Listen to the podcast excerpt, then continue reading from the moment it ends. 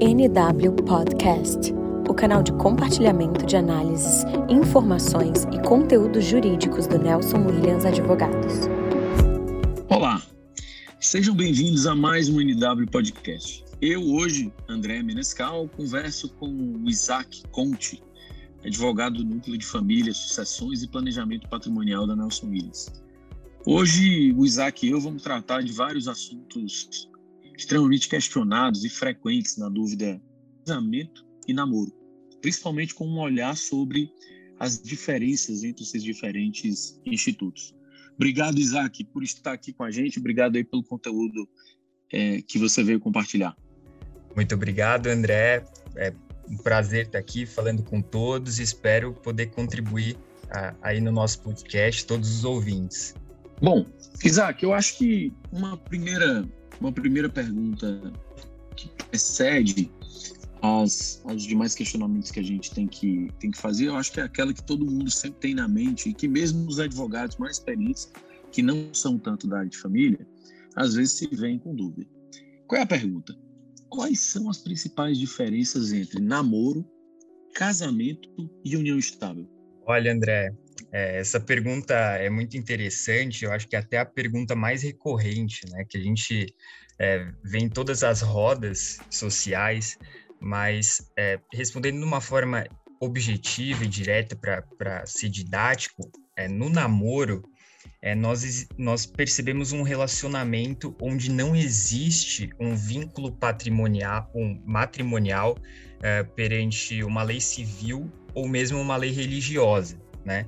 Então, assim, no namoro, é, além do casal ainda não ter efetivamente constituído uma família, é, ele naquele momento não tem a, a intenção formal de constituir é, um núcleo familiar sólido, né? Pode até vir a ser uma vontade futura, mas a gente sempre analisa o status atual do casal, né?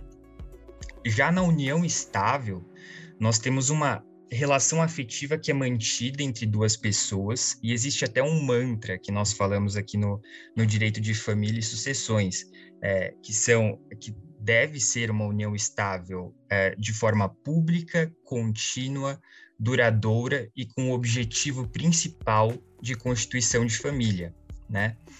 E aqui para caracterizar a união estável propriamente, nós falamos é, que a expressão pessoas ela engloba tanto um relacionamento heteroafetivo, ou seja, um relacionamento entre homem e mulher, quanto um relacionamento homoafetivo, né, que é entre homem homem ou mulher mulher.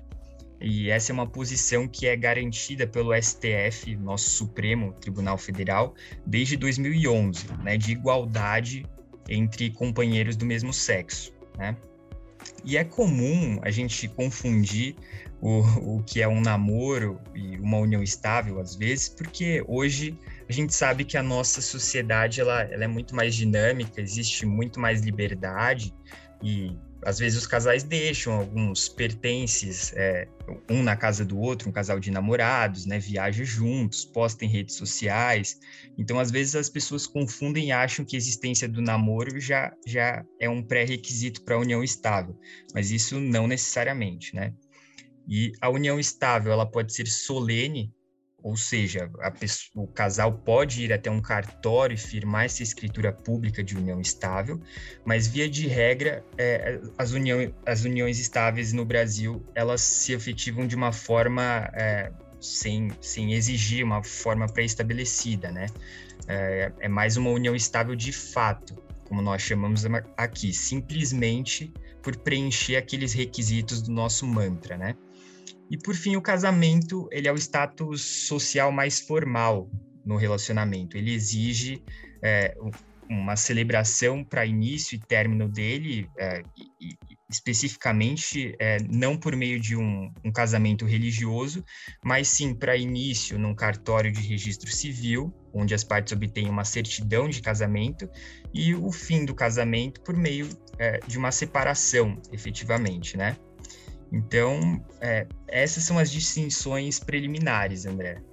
Legal, Isaac. Eu acho que, como, como introdução, deu para entender bastante a distinção. E eu acho que agora, aprofundando mais o conceito da união estável, quais são os principais direitos que vivem em união estável?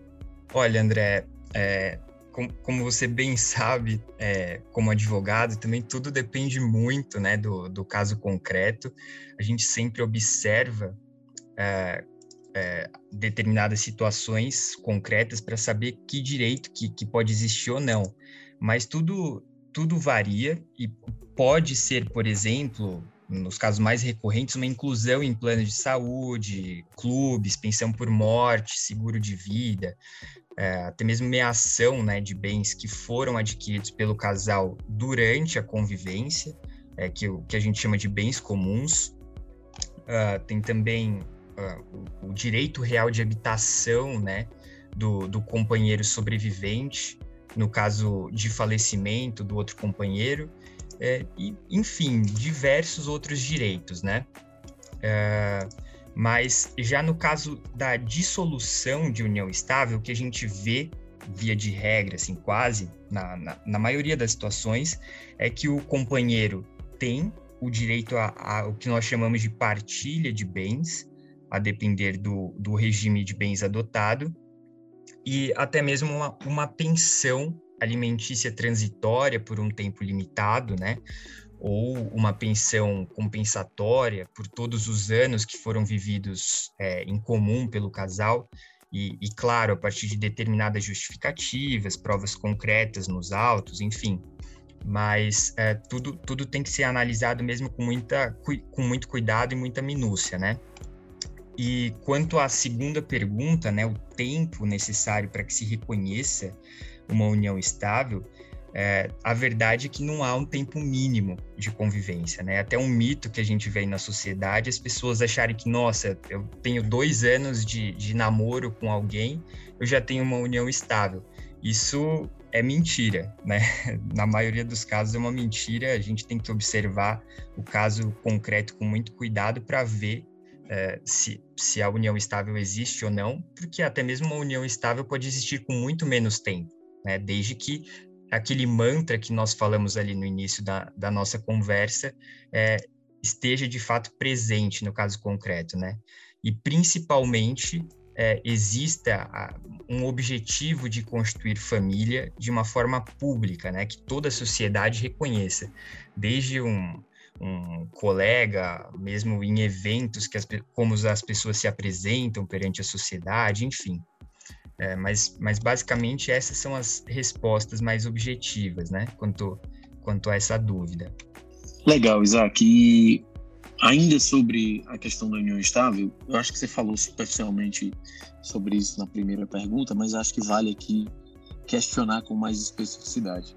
Bom, André, uh, a moradia é, conjunta ela pode representar até um, uma intenção de, de divisão e compartilhamento de despesas, uma economia financeira é, do casal de namorados, mas não obrigatoriamente já demonstra né, um, uma intenção pública é, contínua, duradoura, de, de se constituir uma família, né, o que sempre a gente observa é, no caso a caso.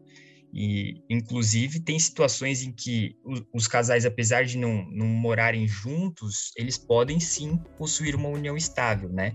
Justamente por se reconhecerem e se apresentarem diante da sociedade como se casados fossem e, e ainda por terem uma família constituída, né, perante a sociedade.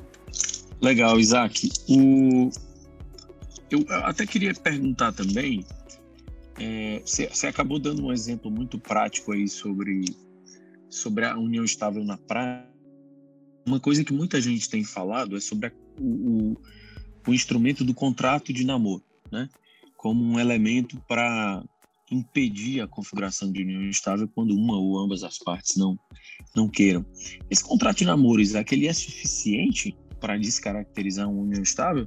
Essa pergunta é bem, bem legal também, André, e e também é recorrente, né? Alguns dos nossos clientes sempre, sempre vêm com essa dúvida e às vezes as pessoas pensam que, que simplesmente pela existência do contrato de namoro você já se blinda totalmente é, de uma união estável, né? E não necessariamente. Isso é bom todos os nossos ouvintes já estarem preparados, né? claro, o contrato de namoro é uma ferramenta muito importante para os namorados, né? É, externarem essa, essa vontade de, de estarem juntos, inclusive até mesmo uma possibilidade de futura de constituição de família, mas na verdade, via de regra, as pessoas que, que optam por um contrato de namoro, eles estabelecem uma escritura de convivência, né? Eles colocam cláusulas é, que regem esse namoro e, e podem, inclusive, estabelecer um momento em que o namoro passará a evoluir para uma união estável, né? tudo isso é, é bem legal porque você acaba gerando um pouco mais de previsibilidade para esse relacionamento, né? Para o namoro e qual momento passaria então a ser uma união estável. Mas a verdade é que é, a, a, questão da união estável é tão forte, mas tão forte no, no nosso ordenamento jurídico que Inclusive, existem regras que estão positivadas no, no, no, nosso ordenamento que faz, fazem com que um contrato de namoro não tenha uma força suficiente para evitar a, a possibilidade de configuração de uma união estável, né? Não necessariamente você tendo esse contrato de namoro, você impede a constituição de uma união estável. Né? Tudo, tudo tem que ser analisado com muita cautela. Se a pessoa tem um contrato de namoro e acha que por isso pode viver como se casado fosse, é, caiu em cilada, com certeza, né? Até para a gente ir caminhando também para uma, para uma conclusão de maneira mais breve, eu queria te perguntar como é que funciona a partilha de bens quando existe a dissolução da união estável?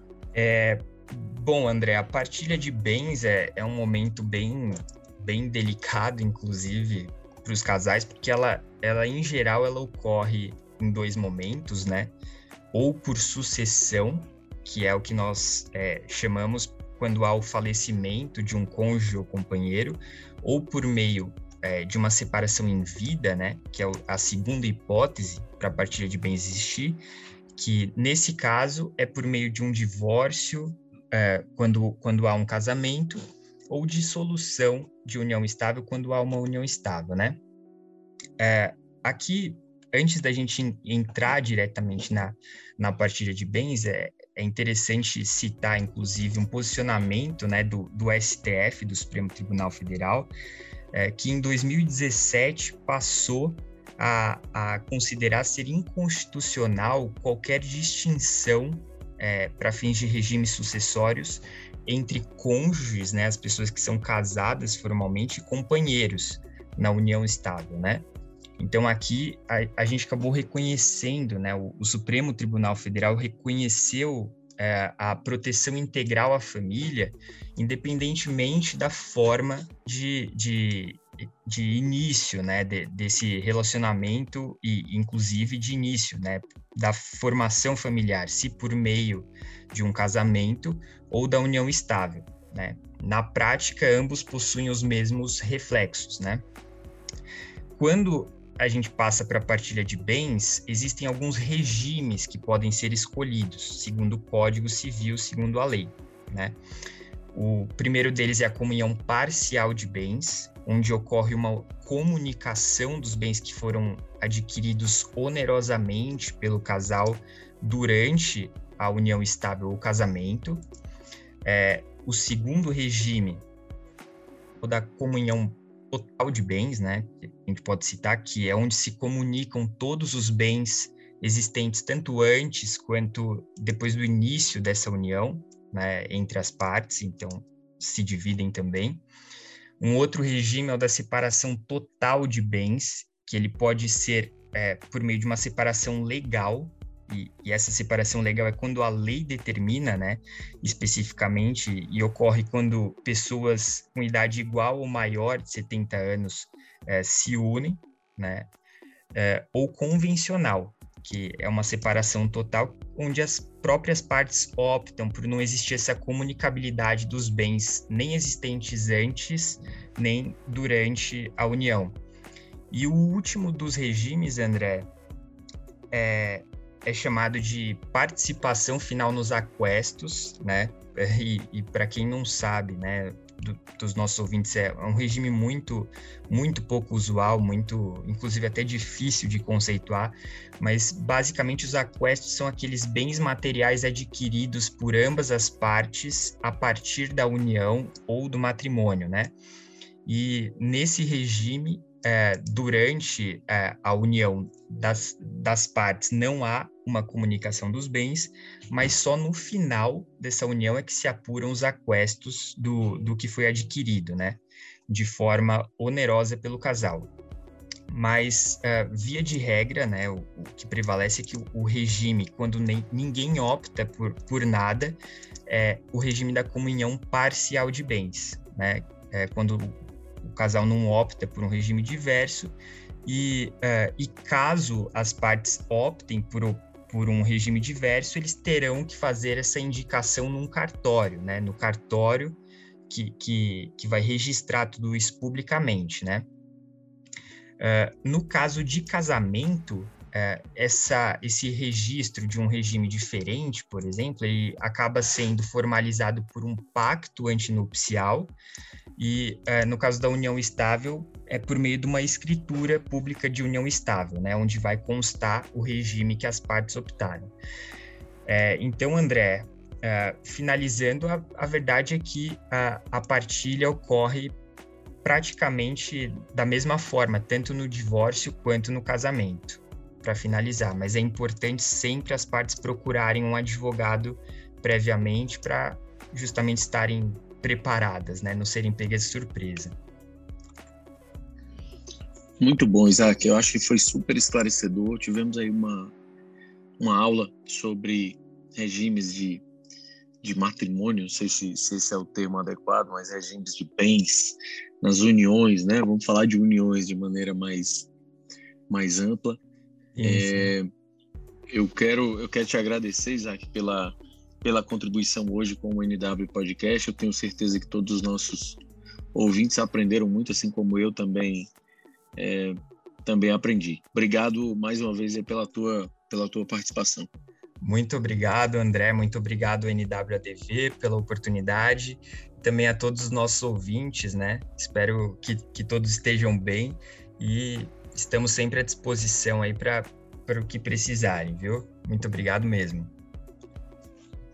Bom, é, a título também de finalização, gostaria de agradecer a todos os nossos ouvintes do NW Podcast e até o próximo episódio.